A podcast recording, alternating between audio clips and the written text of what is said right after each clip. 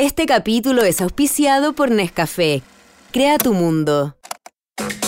Podium Podcast y Rock and Pop presentan Los porqué de la música. Un podcast que indaga la fascinante relación entre sonidos, emociones y ciencia. Soy Gabriel León y el capítulo de hoy es ¿Pueden las plantas producir sonidos? Desde Chile siempre hemos visto que los cafetales colombianos son visualmente sobrecogedores.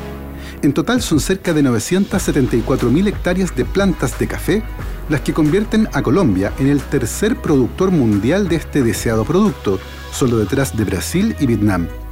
Las hojas de un verde profundo contrastan fuertemente con el color rojo brillante de los cherries, frutos del café, y entre las hileras de árboles es posible ver a los caficultores que con cuidado y dedicación vigilan de cerca el crecimiento y desarrollo de cada planta.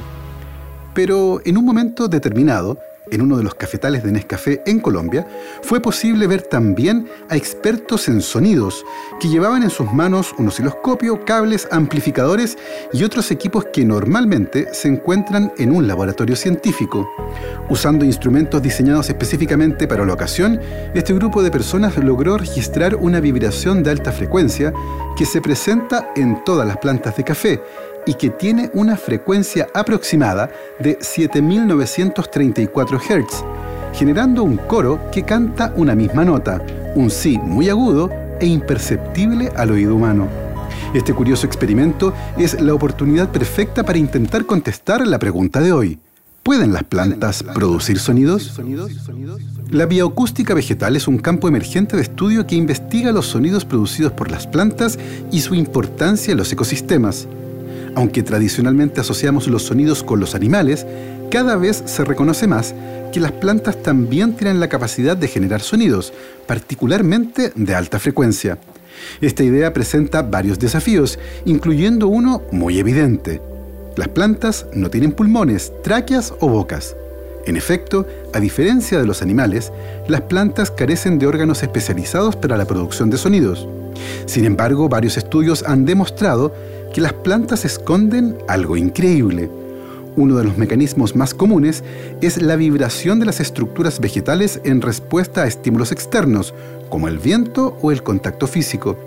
Estas vibraciones generan ondas sonoras que pueden ser detectadas por instrumentos de grabación muy sensibles.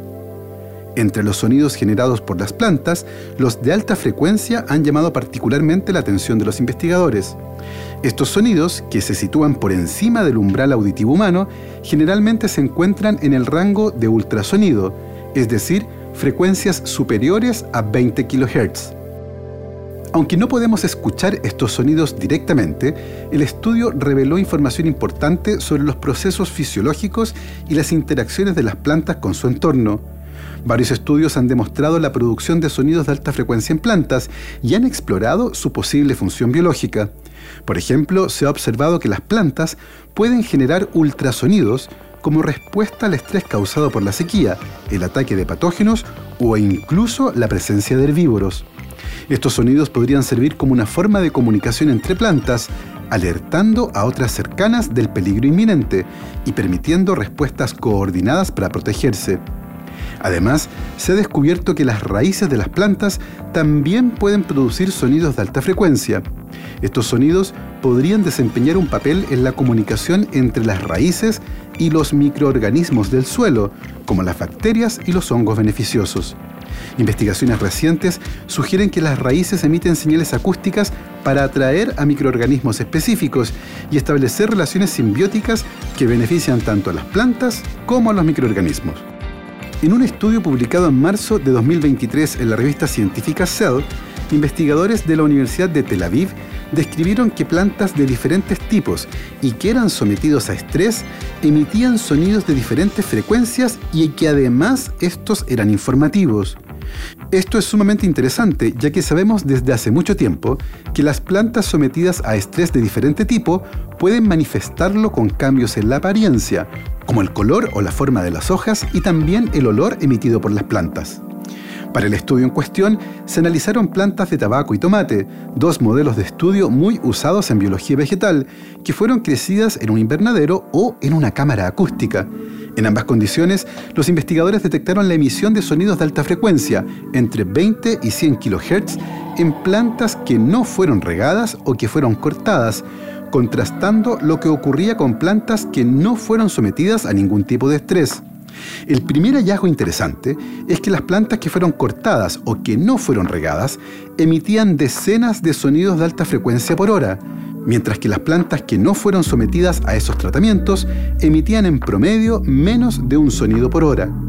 Luego de eso, y usando un algoritmo de aprendizaje automático, los investigadores entrenaron a un sistema para que clasificara los tipos de sonido de acuerdo con el tipo de agente estresor, y luego usaron ese sistema para identificar el tipo de estrés al que una planta fue sometida a partir del sonido que producía. Usando esta estrategia, los investigadores lograron diferenciar con un 70% de precisión a una planta que no fue regada de una planta que fue cortada. Es decir, lograron diferenciar al estrés hídrico del estrés mecánico con una gran precisión, solo a partir del sonido que las plantas emitían. De manera similar, lograron distinguir entre plantas deshidratadas y muy deshidratadas con un 81% de precisión. Estos resultados son muy sorprendentes, ya que sugieren que las plantas emiten sonidos diferentes dependiendo del tipo de estrés que enfrentan, y eso, desde el punto de vista biológico, es sumamente interesante. Si continuamos explorando los tipos de sonido, existe otro denominado cavitación.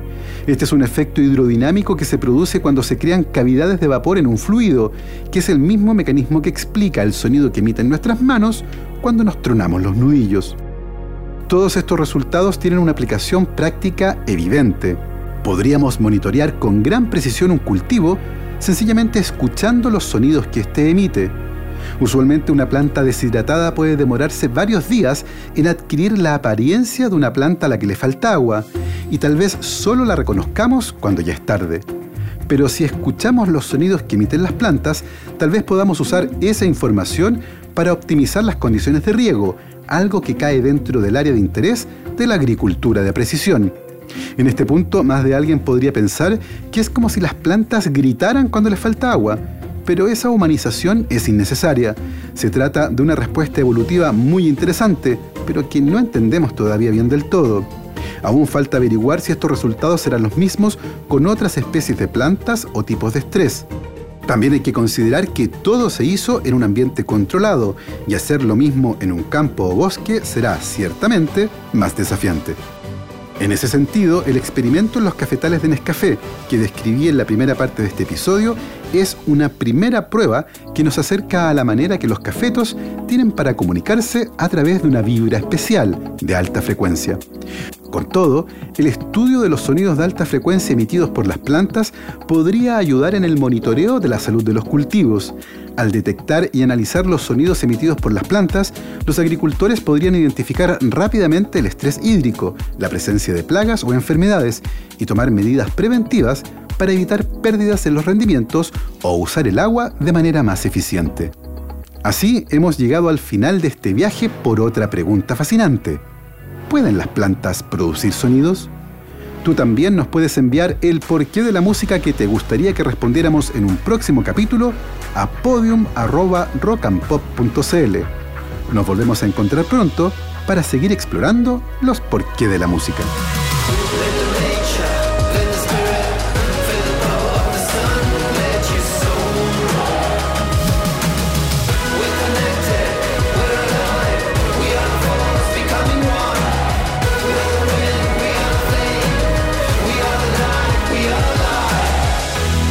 Este capítulo fue auspiciado por Nescafé.